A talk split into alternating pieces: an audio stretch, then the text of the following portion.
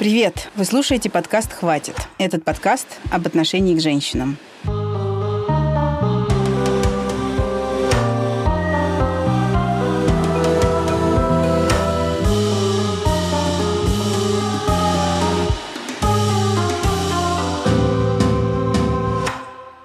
Меня зовут Настя Красильникова. Я делаю этот подкаст в студии «Амурские волны». Он выходит при финансовой и моральной поддержке Европейского Союза – Оригинальный документальный сериал «Хватит», который вышел в прошлом году, можно посмотреть на сервисе Start.ru.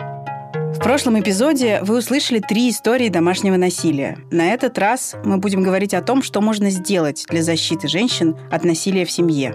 Мои собеседницы сегодня – директор Центра насилию нет Анна Ривина и эксперт по гендерному равенству Кьяра Канди. «Насилию нет» – это центр помощи пострадавшим от домашнего насилия – в декабре прошлого года Центр насилию нет признали иностранным агентом.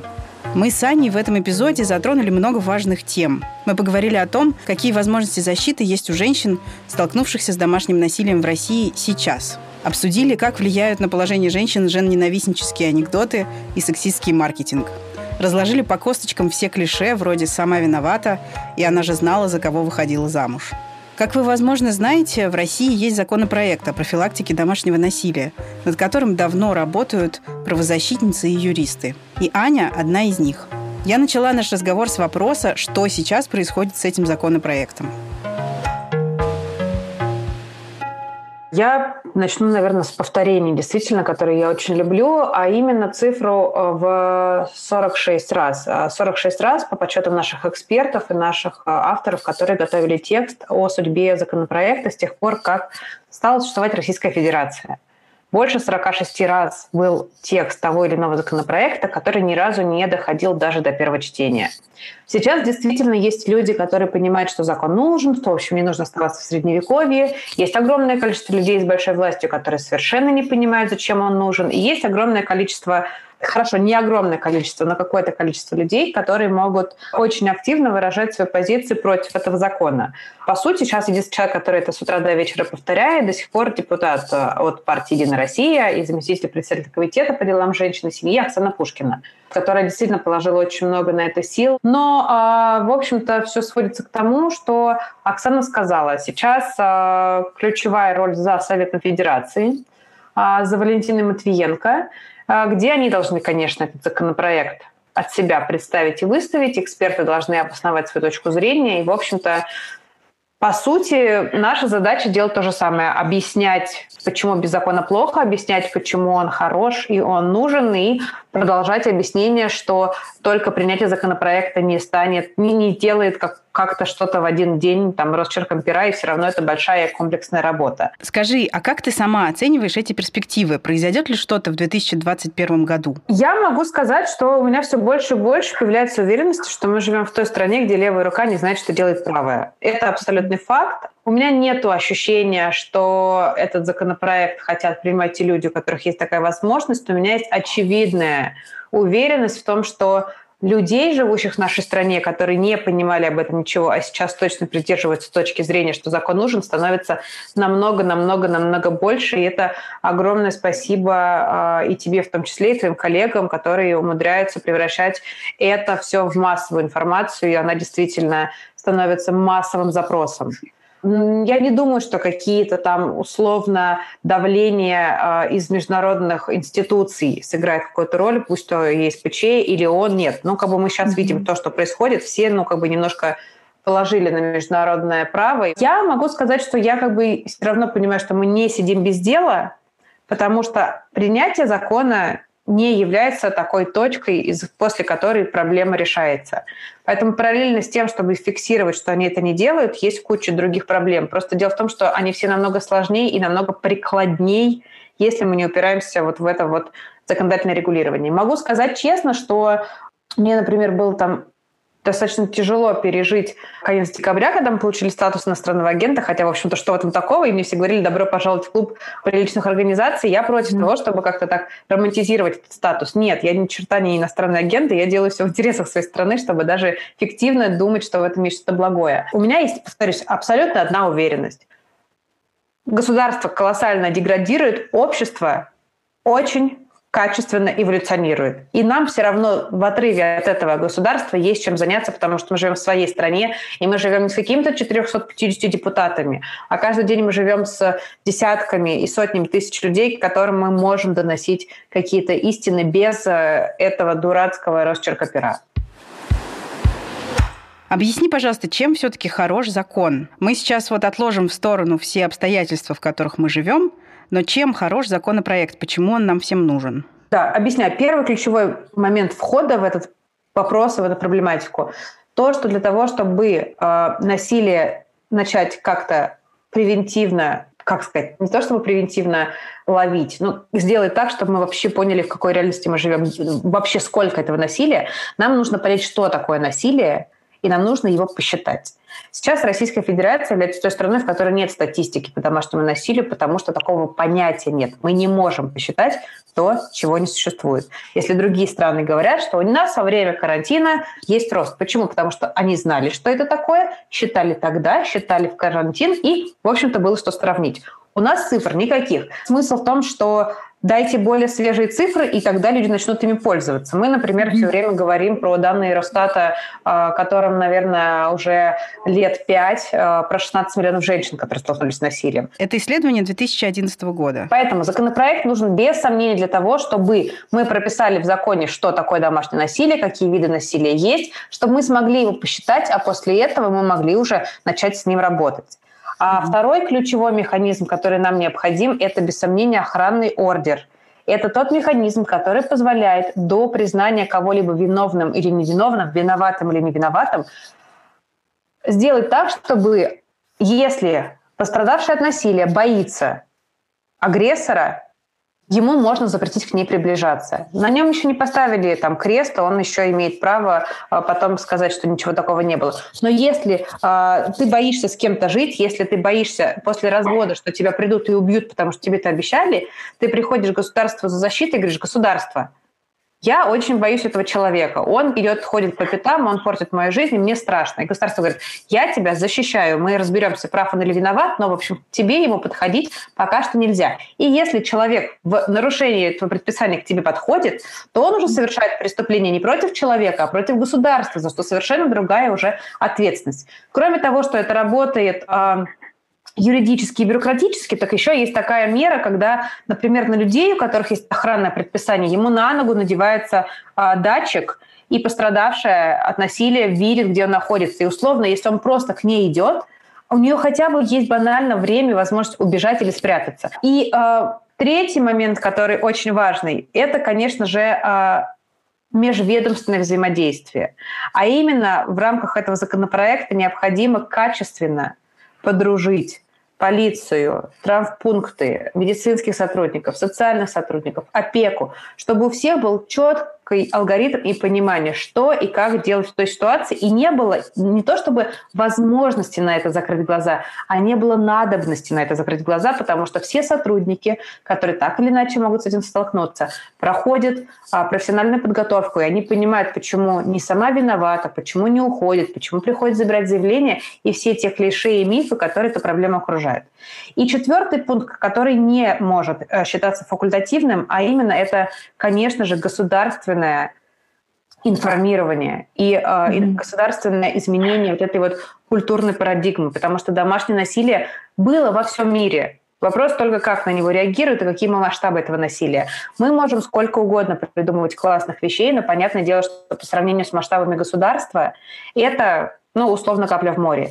И наше государство умеет, если хочет. А, я думаю, ты, как и я, прекрасно помнишь, там не то чтобы наше детство, а даже, возможно, наш конец школы, когда все совершенно спокойно не пристегивались в машинах ремнем, и вообще перейти э, пешеходный переход – это было испытание. Сейчас mm-hmm. просто как цивилизованные люди все пристегиваются, подходишь к пешеходному переходу, и люди останавливаются. Но понятное дело, что такое никогда бы не сделали какие-нибудь там синие ведерки, да? Только государство, только система. В общем-то, это четыре ключевых пункта. Расскажи, какие сейчас есть возможности у женщины, которая столкнулась с домашним насилием, какие у нее есть возможности себя защитить? Я скажу так, что, конечно же, несмотря на то, что все эти ситуации, они очень похожи, каждой есть своя специфика, и с точки зрения защиты Эту специфику очень важно учитывать. Поэтому я считаю, что, конечно же, лучше всего обращаться к специалистам. Конечно же, есть мы, которые оказываем комплексную помощь, есть наши прекрасные коллеги, у нас на сайте есть карта организации по всей стране, где можно посмотреть. Я полагаю, что перед тем, как начинать что-либо делать, конечно же, лучше консультация с специалистом. И в первую очередь это план безопасности, который стоит разрабатывать вместе.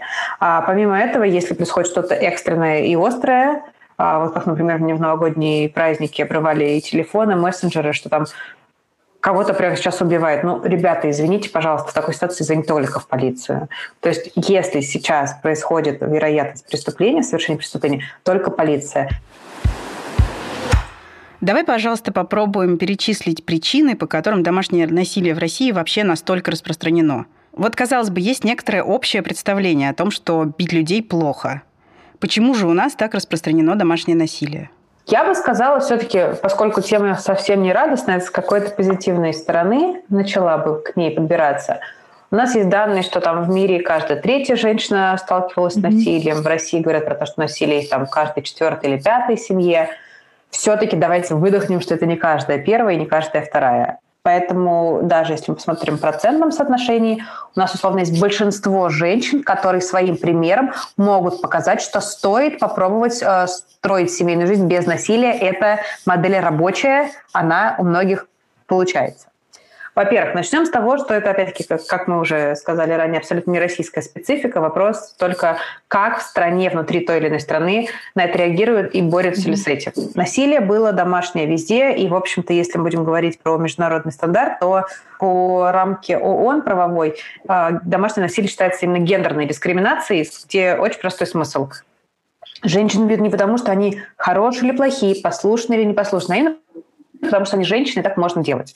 А, не будем забывать, что мы живем только в начале 21 века, а все те самые базовые права, которые а, мы сейчас уже используем ежедневно и воспринимаем как данность, были получены совсем-совсем недавно, даже не 200 лет назад. Совсем mm-hmm. недавно женщины не могли распоряжаться своим имуществом, если оно было от их семьи. Переходя, э, вступая в брак, они должны были отдать все мужчине. И российский, э, скажем так, российский феминизм в этом смысле очень уникальный. Почему? Потому что нам юридически дали все, все равноправие на бумаге самым первым, но не объяснили, по сути, чего с ним делать. И из-за того, что его юридически дали, то все время есть аргумент, а чего вам еще надо? И с домашним насилием то же самое. Потому что мы же всегда знаем, что девочек бить нельзя. Но почему-то, как ни крути, э, если мы посмотрим на статистику, то в партнерских отношениях в абсолютном большинстве случаев бьют именно девочек и женщин. В первую очередь э, здесь есть очень большая поколенческая зараза, которую, конечно, нужно выкорчевывать. А именно, если ребенок вырастает в семье, где папа бил маму, бабушка там страдала от дедушкиных э, каких-то пьяных или трезвых выходах, ребенок вырастает с неким допуском к этому с толерантностью к насилию вырастает этот человек, и если он мужчина, скорее всего, он будет так относиться к своей жене, а если это женщина, то, скорее всего, она будет думать, что он, в общем-то, так и в порядке вещей. Во-вторых, э, как я уже сказала, это без сомнения наследие патриархата, где, в общем-то, если женщина становится твоей, и если женщина становится неудобной, ее можно наказать. И здесь очень важно разобрать, чем отличается конфликт от, дом, от домашнего насилия, поскольку конфликт — это то, что существует во всех наших отношениях, и это является нормальным явлением. Но в конфликте люди могут свои интересы отстаивать, э, выражать свое недовольство и тому подобное. И у конфликта, очень важно, есть причина, почему он происходит, что люди делят, в чем они не могут найти какого-то согласия. В случае э, домашнего насилия мы говорим про дрессуру, Человек сам mm-hmm. решает, за что сегодня можно сдвинуть, за что сегодня можно взять женщину силой и навязать ей супружеский долг, которого она не хочет, и он может доставить ей очень много не только психологической, но и физической боли. А, почему женщине можно запретить а, работать, а потом а, унизительно выдавать ей деньги на прокладки или говорить, что ты себе вообще ничего не представляешь и куда ты денешься, ты никому не нужна. И это все, по сути, дрессура, и, в общем-то, в нашем государстве так происходит, потому что наша власть вообще очень любит дрессировать граждан. Потому что мы сейчас, к большому сожалению, все больше и больше с коллегами, с которыми занимаемся этой проблемой, приходим к очень веселой и очень грустной и страшной аналогии, что и глава, а, скажем так, Республики Беларусь, что mm-hmm. и руководство нашей страны – это те самые абьюзеры, от которых все время mm-hmm. хочется уйти, а тебя вообще не спрашивают. И мне все время поэтому хочется сейчас людям, которые даже среди, там, скажем, либеральных а, либеральная общественность а, нам задает вопрос, ну а чем вы занимаетесь этими бабами? Ну что они сами не уходят? Вот хочется им спросить, а что же вы тогда условно недовольны кровавым режимом, и от него не ушли. Что же вы допустили? Вам же не в первый день пришли и сказали 20 лет назад, э, что Алексей Навальный будет условно э, в полиции э, встречать свой новый какой-то там приговор, и с вами может быть так же. Вам же не сразу 20 лет назад сказали, что если вы выйдете на митинг и бросите стаканчик, то у вас будет уголовное дело. Нет, то же самое происходит и с тираном в семье. Поэтому, как очень хорошо сказал Федя Павлов Андреевич в нашем проекте «Мужчины против насилия», а кулак дома – это филиал государственного кулака. Поэтому если государство решает, что оно уважает своих граждан, хочет, чтобы этих граждан было достоинство и слово, их права расширяются. Домашнее насилие – то же самое. Страшно, стыдно и бессилие – и аналогия очень простая. Можно думать, что от женщины зависит все, и она побежала в полицию, написала заявление, и ее пришли защищать. Но также можно думать, что ты имеешь право выходить на улицу, реализовывать свое право а, собираться, и полиция а, добрая и честная, конечно же, тебя защитит. И я могу сказать, что меня реально все время поражает этот аргумент, который я слышу там условно от чести и совести либеральной там общественности, которая говорит – ну что ж, если вас домогались, если вас дома бьют, ну что ж вы, молчите, идите и в полицию расскажите. И потом через пять секунд они пишут пост, что такое полиция и Росгвардия э, в контексте митингов или каких-то других процессов. Ребята, это одна и та же полиция. Вы хотите, чтобы эти женщины пошли туда и в одиночку постарались за себя постоять, когда здоровенные мужики ничего не могут сделать, им коленки э, в центре города ломают, разложив ее на разные части асфальта. Поэтому, по сути, все то же самое. Иерархия, страх и, в общем-то, абсолютно невозможность куда-то деться, если не пришел кто-то более сильный и сказал. Но просто если граждане России не знают, кому более сильному пойти, чтобы их не, над ними так не издевались, то в контексте именно домашнего насилия то самое государство правовое должно и выступать тем самым сильным, которое эту защиту обязано реализовывать. Личное – это политическое. Абсолютный факт. Абсолютный. Как ты считаешь, влияет ли на уровень насилия, и я понимаю, что на самом деле мы с тобой не антропологи и не социологи, но тем не менее, а, влияет ли на уровень насилия дикий сексистский маркетинг и женоненавистнические тексты в медиа и всякое безумие в SMM? где женщин сравнивают со стиральными машинами? Ну, а мне так это очевидно. Мало того, что просто у нас есть огромное количество анекдотов про домашнее насилие, и когда мы, например, говорим о том, что это есть как данность, читая это там в книге или в каком-то другом а, произведении культуры, мы как бы фиксируем тот факт, что это насилие было или есть. Когда мы понимаем, что у нас избыток анекдотов на эту тему, мы понимаем, что анекдот, он зашивает еще и отсутствие негативного отношения к этому явлению, и, в общем-то, высмеивание и нормализация. А я могу сказать больше, что все гендерное насилие, оно же не обязательно с того э, начинается, что все сидят и смеются над групповым изнасилованием. Но вот даже сейчас в контексте, э, опять-таки, того же Алексея Навального, пардон, что я буду его вспоминать сейчас. Во-первых, мне кажется, это правильно сейчас вспоминать и говорить про него как можно больше и выражать всяческую поддержку за, за, э, э, и за эту смелость, и за эту э, несправедливость. Но меня каждый раз просто корежит, когда я слышу, что Алексей вернулся, потому что у него яйца большие. А с ним рядом повернулась Юля, у которой нет яиц. И как бы вот даже это меня бесит, и меня бесит, когда женщинам хотят приписать смелость, говорят, что это женщина с яйцами. То есть, когда мы хотим женщину оскорбить, мы говорим, что она с яйцами в негативном смысле, типа кривая, косая, недостаточно сексуальная. Даже это я считаю очень плохо. Потому что, конечно, Алексей так себя повел не потому, что у него есть яйца, потому что у него есть смелость, отвага, свои идеи, принципы и тому подобное, которые есть у его жены, которая рядом с ним идет таким же путем. И, конечно, когда мы говорим про все эти шутки, они начинаются с маленькой капли. Но я, опять-таки, а, буду не раз припоминать какие-то высказывания скажем так, либеральной общественности, потому что, учитывая, что я, естественно, себя ассоциирую с этой же группой, но когда, например, была история с Лесей Рябцевой а, и все недовольство от ее деяний, я помню, когда одна жена одного уважаемого человека а, пошутила, что такое вообще нужно по кругу пускать. Но вот эти люди, которые честь и совесть, они тоже вообще не врубаются, что, оказывается, как бы пускать женщину по кругу, даже плохую, даже ту, которая тебе не нравится, это не классно и это не смешно.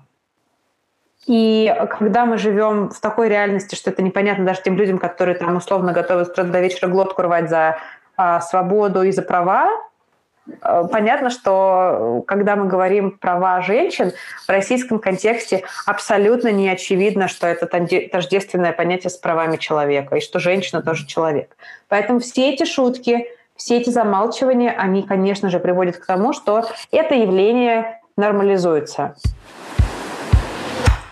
Хочу пройтись по всем остальным клише, которые появляются всегда в 100% случаев под любой новостью о женщине, которую убили или били.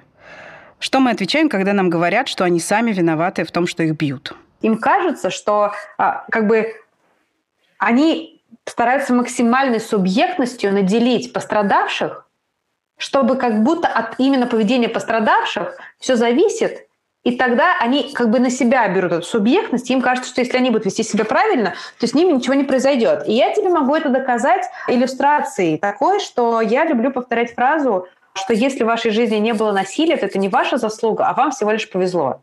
При том, при всем, что у меня достаточно такой как бы сильный характер, я тоже могу сказать, что у меня было много ситуаций, когда я каких-то там козлов разгонял и посылал куда подальше, но я понимаю, что действительно это мне повезло, потому что мне никто не взял силы, там не вырубил черепушку там об соседний какой-нибудь гараж и, и далее по списку.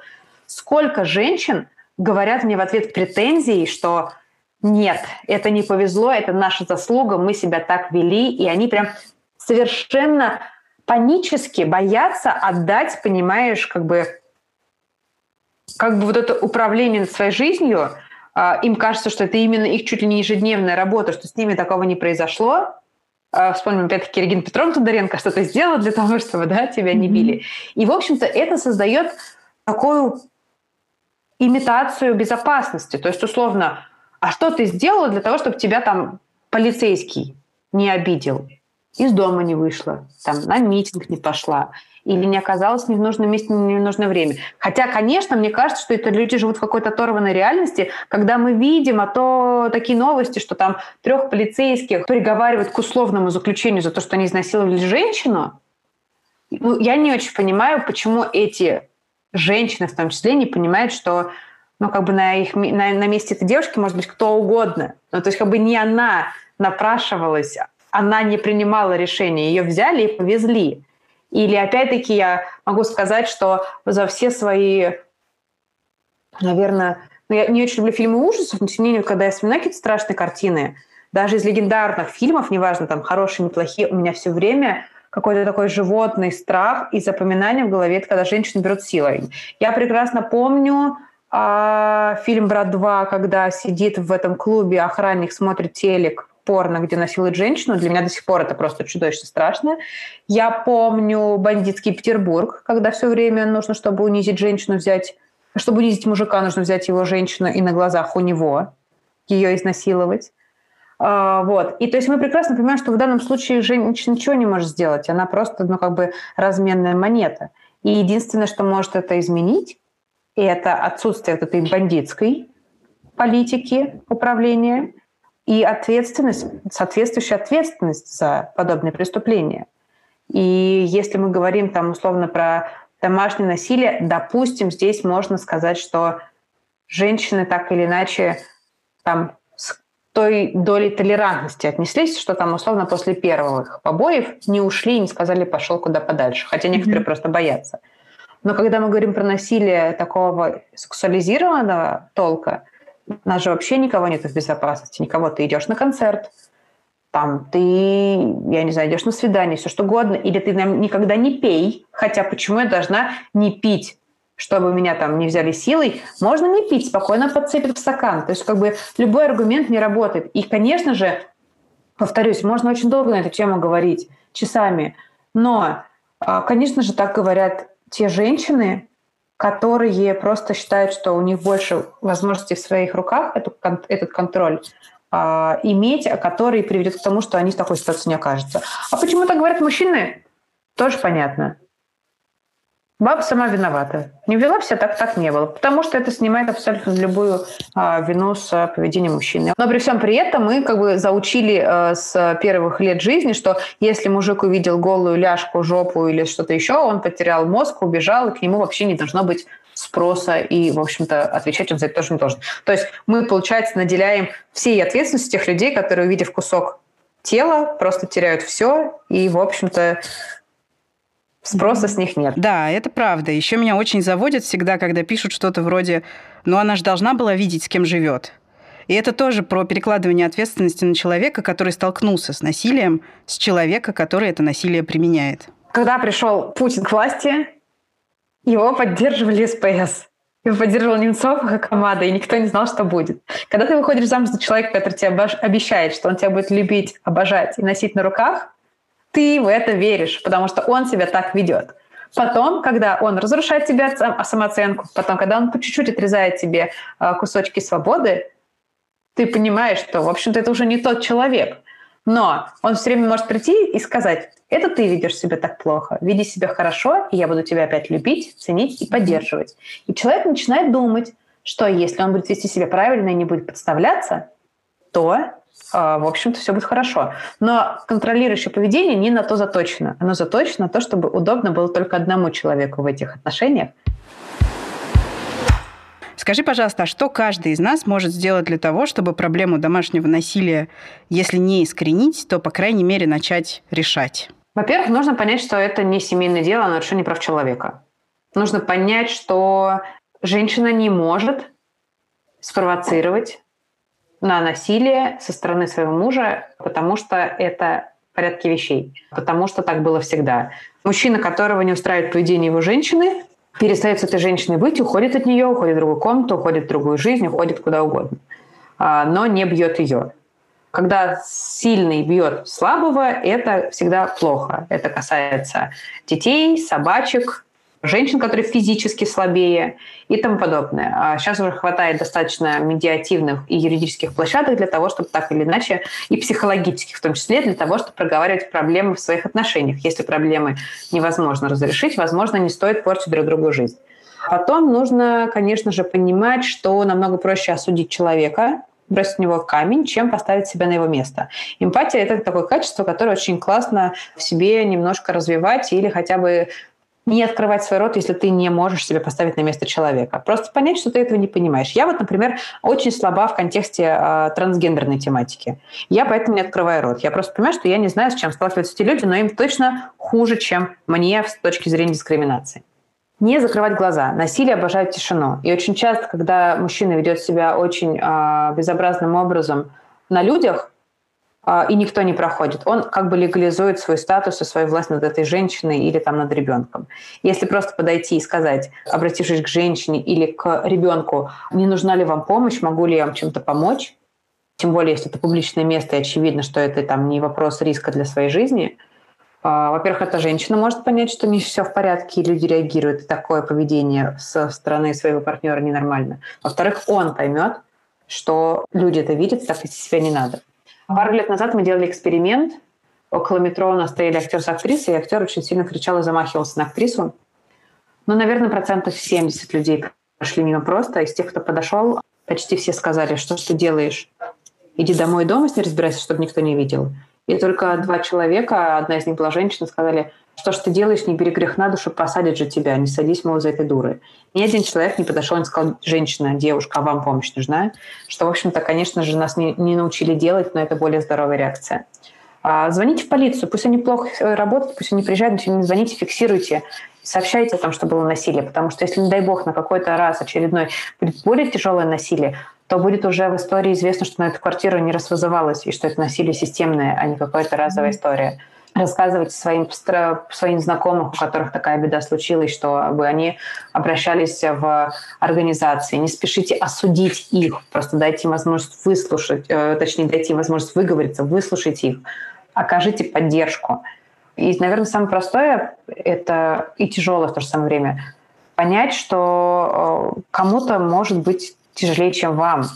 И если вы такая смелая, все контролируете, можете любому дать отпор. Не все люди такие. Не можете помочь, просто не осуждайте. Вот просто начать, начать нужно с неосуждения. Мне кажется, так.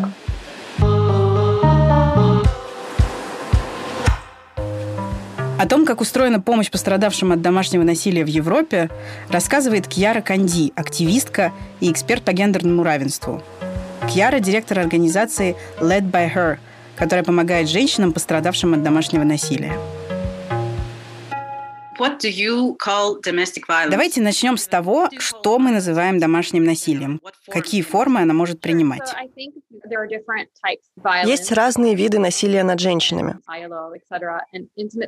Я всегда говорю, что насилие со стороны интимного партнера – это насилие, которое совершают над женщиной из-за ее пола. Оно может принимать разные формы, и многие люди сразу подумают об очевидном явлении – физической агрессии. То есть речь о том, когда муж, партнер или любовник женщины бьет ее. Это только одна из форм насилия и очень опасная, потому что физическое насилие может приводить к травмам и заканчиваться фемицидом, то есть убийством женщины. Во Франции есть такая статистика. Каждые два дня одна женщина погибает от рук своего партнера. Другая форма насилия – это психологический абьюз. Это такие отношения, когда партнер манипулирует женщиной, забирает себе власть над ней. И она не может по собственной воле выйти из этих отношений. И психологический абьюз, безусловно, может приводить к физическому насилию. Часто бывает такое, что все начинается с манипуляций и угроз, а заканчивается избиениями.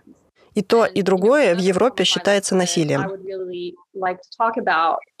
есть еще одна форма насилия, и я хочу ее как-то выделить, потому что это важно, которая обычно сочетается и с психологическим, и с физическим абьюзом.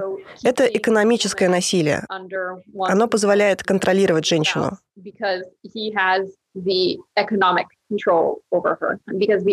Мы часто думаем, что женщине ничего не стоит уйти от абьюзера, но на самом деле в случае экономического насилия сделать это очень сложно. Автор насилия может изолировать женщину, разрушить ее карьеру, не давать ей зарабатывать, запрещать ходить на работу и сделать ее полностью зависимой от него в финансовом плане. Эти отношения с финансовой зависимостью очень опасны, потому что партнер может так искусно манипулировать женщиной, что она делает только то, что он хочет теряет возможность свободно распоряжаться своей жизнью. У нее нет возможности отстаивать свою собственную автономность.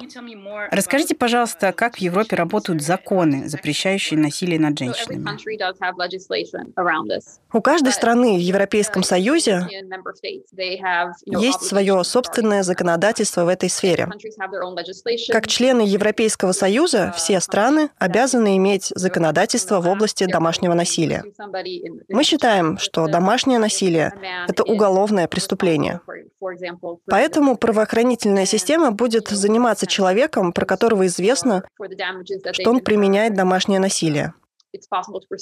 Женщины могут судиться о возмещении понесенного ими ущерба, и очень важно, что законы гарантируют, что такое поведение недопустимо. И при этом я работаю с жертвами домашнего насилия на протяжении многих-многих лет. Я вижу разницу между тем, что написано в законах, и тем, что на самом деле происходит с женщинами, которые обращаются в полицию. И даже несмотря на то, что во Франции есть законы, которые защищают женщин, часто все зависит от того, к какому полицейскому вы попадете, когда будете обращаться с заявлением о насилии. И некоторые полицейские глубоко погружены в тему и умеют обращаться с жертвами насилия, а другие нет. Так что это все еще вопрос везения. Несмотря на то, что закон существует, предстоит еще много работы над тем, как работает вся система. А как работают охранные ордера? Да, в европейских странах работают охранные ордера, и женщины могут их получать. Технически для всего этого есть законы и процедуры, но сложность в том, как полицейский, к которому вы попадаете, будет применять этот закон.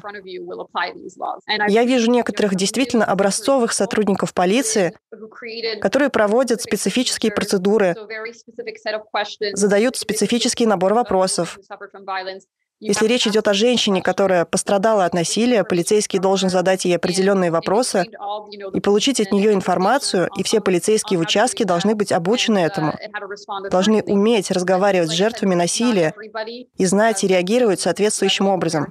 Но, как я уже сказала, не у всех одинаковый уровень осведомленности. Поэтому нельзя утверждать, что у всех женщин повсеместно есть легкий способ получить охранный ордер. Я думаю, что система все еще не всегда достаточно серьезно воспринимает женщин. Я думаю, что европейским странам в этом смысле есть куда расти. Это был подкаст «Хватит». Пожалуйста, поставьте нам оценку, напишите комментарии, расскажите о подкасте своим друзьям и родственникам. Я напоминаю, что подкаст выходит благодаря поддержке Европейского Союза, и в описании вы найдете ссылку на официальный сайт представительства ЕС в России. Там же ссылка на оригинальный документальный сериал «Хватит». Меня зовут Настя Красильникова. Этот эпизод вместе со мной делала документалистка Аня Карпова, исполнительный продюсер Женя Павлова и звукорежиссер Роман Бахарев. Музыку написал композитор Алексей Зеленский. До встречи в следующий четверг.